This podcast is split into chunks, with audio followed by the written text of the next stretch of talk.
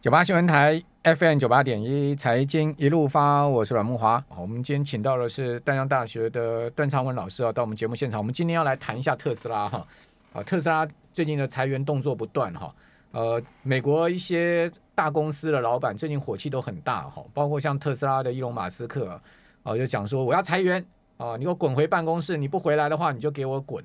啊。那另外呢，呃，上周啊，呃，Meta 的老板呢，哦。Mark Zuckerberg 也同样的说，啊，我公司有一大堆人呢、啊，应该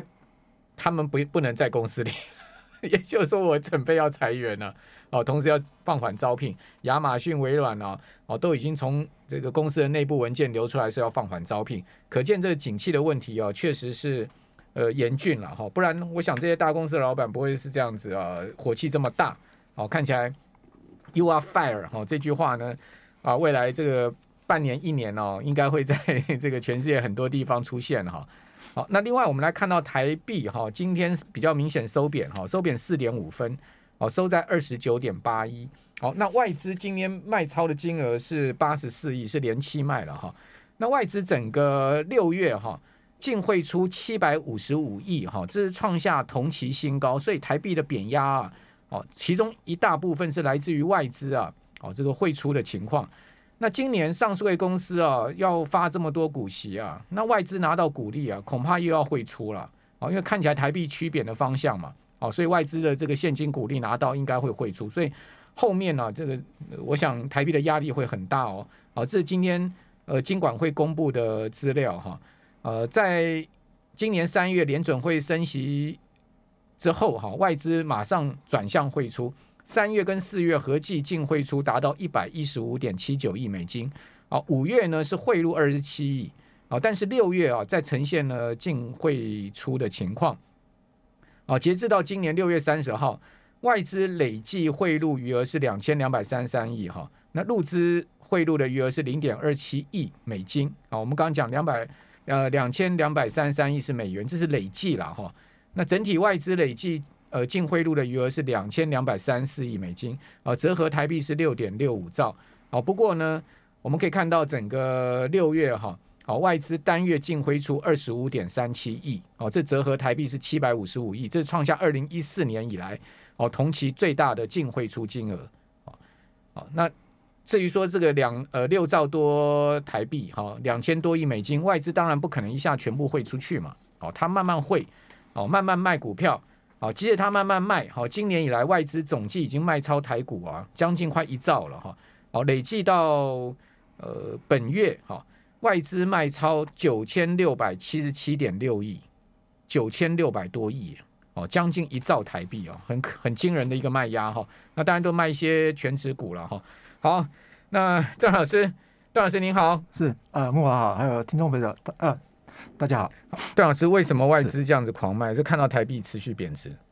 诶，这个应该是美金要回流了。美金，我认为是美金应该要要回流。这个跟类似一九八零年代哈，我们看一下，如果用一九七零年代到一九八零年代来看的话哈，当时啊，这个低利率的时候的话，美呃美国啊，它是债权国啊。结果到一九八一年之后的话，美国变得债务国，所以呃那个时候利率非常低的时候，呃这个新兴国家拼命的跟美国去借钱，借完之后的话，结果美国反转了，哎这个抬高利率，在一九八零年代就发生了这个拉美危机哈，一直到大概是二零呃零八年次贷风暴之前的话，大概我们也看到说，呃二零零八年之前的话，欧元非常强啊，嗯。二零一二年之后，哦，这个欧元啊，这个开始对美金也开始贬了。这是什么？这是什么现什么情况啊？这个一定是哦，这个美国啊，在吸引这个所有的这个啊、呃、流通在外的一些美金的话回流美国。这一波我觉得也是很类似的情况啊。好，呃，其实那个欧元贬的也不比台币轻啊。哈，是啊、呃，今年欧元贬了呃九趴。哦，我昨天呢跟听众朋友讲说欧元贬十多趴，我是。我我游标标错了，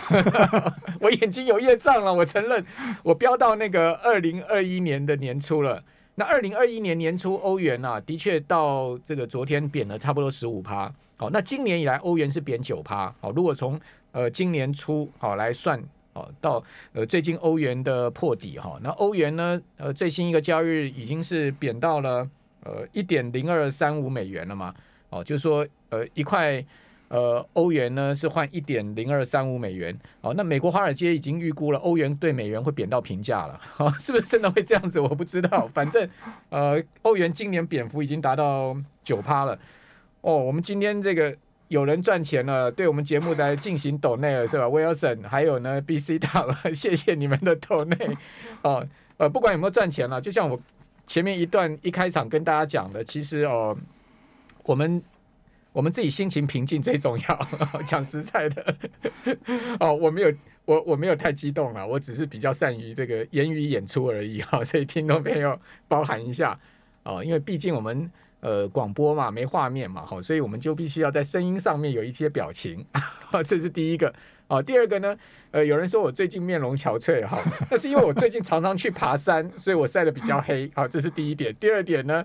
我是比较忧国忧民一点啦，所以也许我的呃心情会反映在我的表情上面。从今天开始，我要笑容满面，不要给大家太大压力。好，那段老师，我们今天要来谈特斯拉，哦，特斯拉。最近宣布要裁员十趴，那特斯拉现在全球员工十万嘛？对，裁员十趴就一万人呢。是啊，那看起来这个特斯拉啊，在员工的花费上面的话是特别高啊哈。其实应该是这么说了，也就是说，呃，当然我们表面上看到二零二一年年报的这些现金流量的话，特斯拉可是创了新高了哈。那当然，我们如果说我们用一个啊对应的方式来看哈，我从呃今天清晨的啊美股哈，如果用它的市值去排序的话，用 Nasdaq，如果说我们把呃特斯拉当做是一个科技股的话，用 n e s t a q 一百从第一名排到第十名的话，特斯拉它是排在第六名。嗯，那第六名它的市值的话是大概是七千零六十六亿哈。嗯，那第一名的话还是一样是 Apple，Apple 是二点二兆左右哈。它挺厉害的。对，那如果说接近特斯拉这个市值哈，最接近它的，而且是比它来低的话，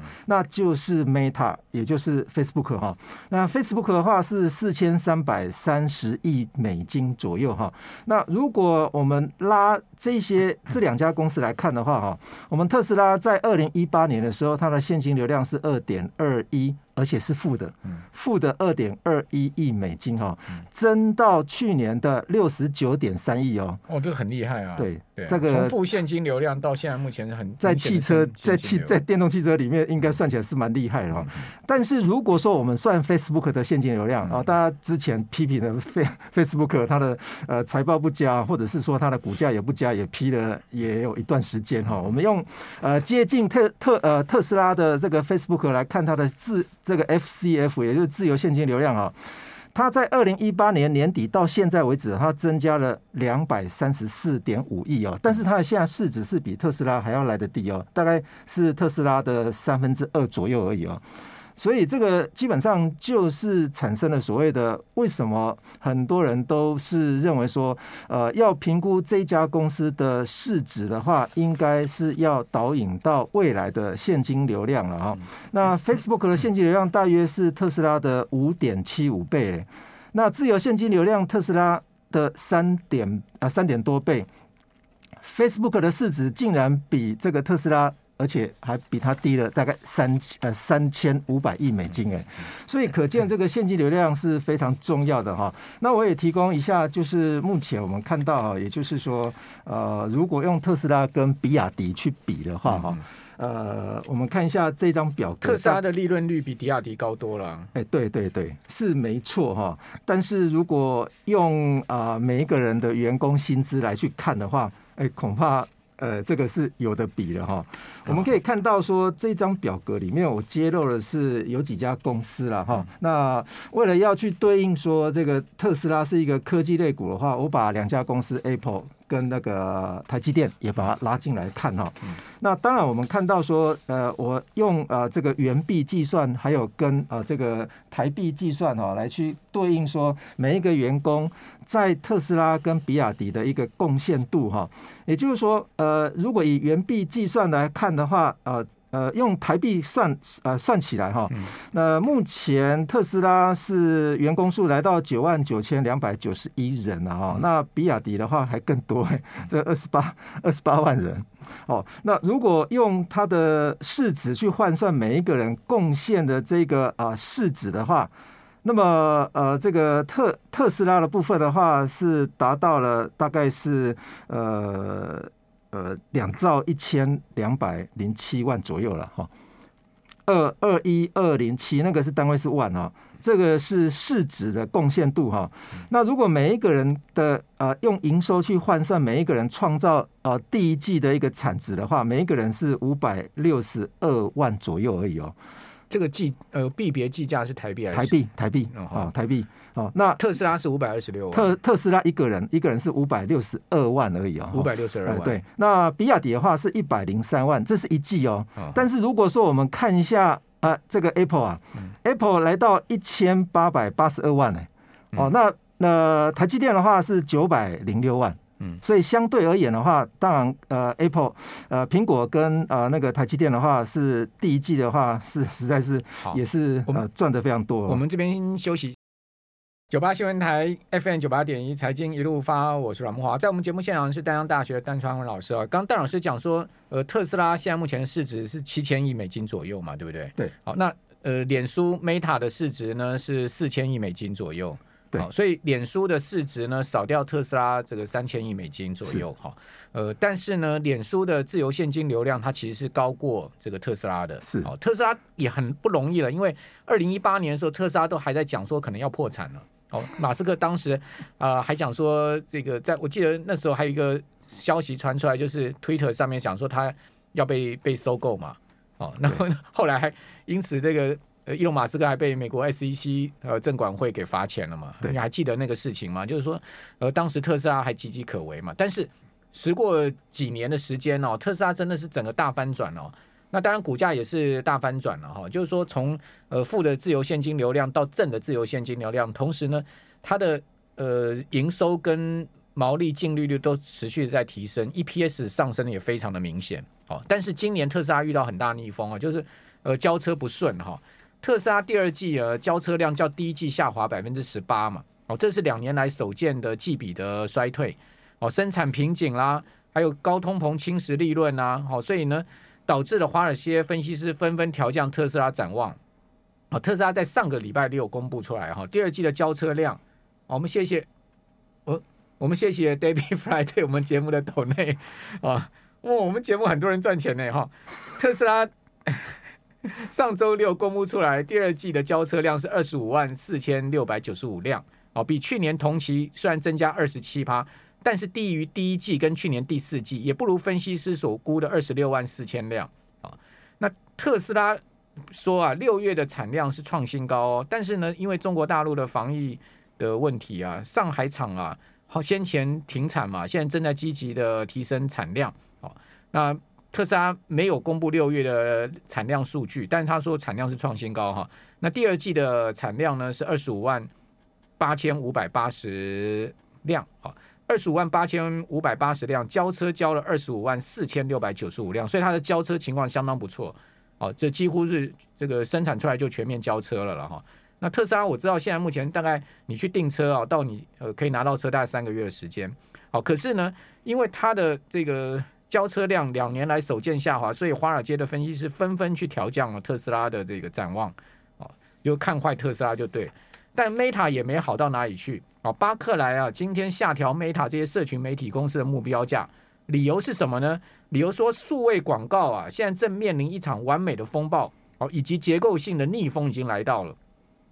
哦，怪不得最近啊，呃，Mark Zuckerberg 的心情这么差，好，这个教训员工说。我要让你们离，我要我们公司有太多的 a bunch of people 是应该不不应该要离职的，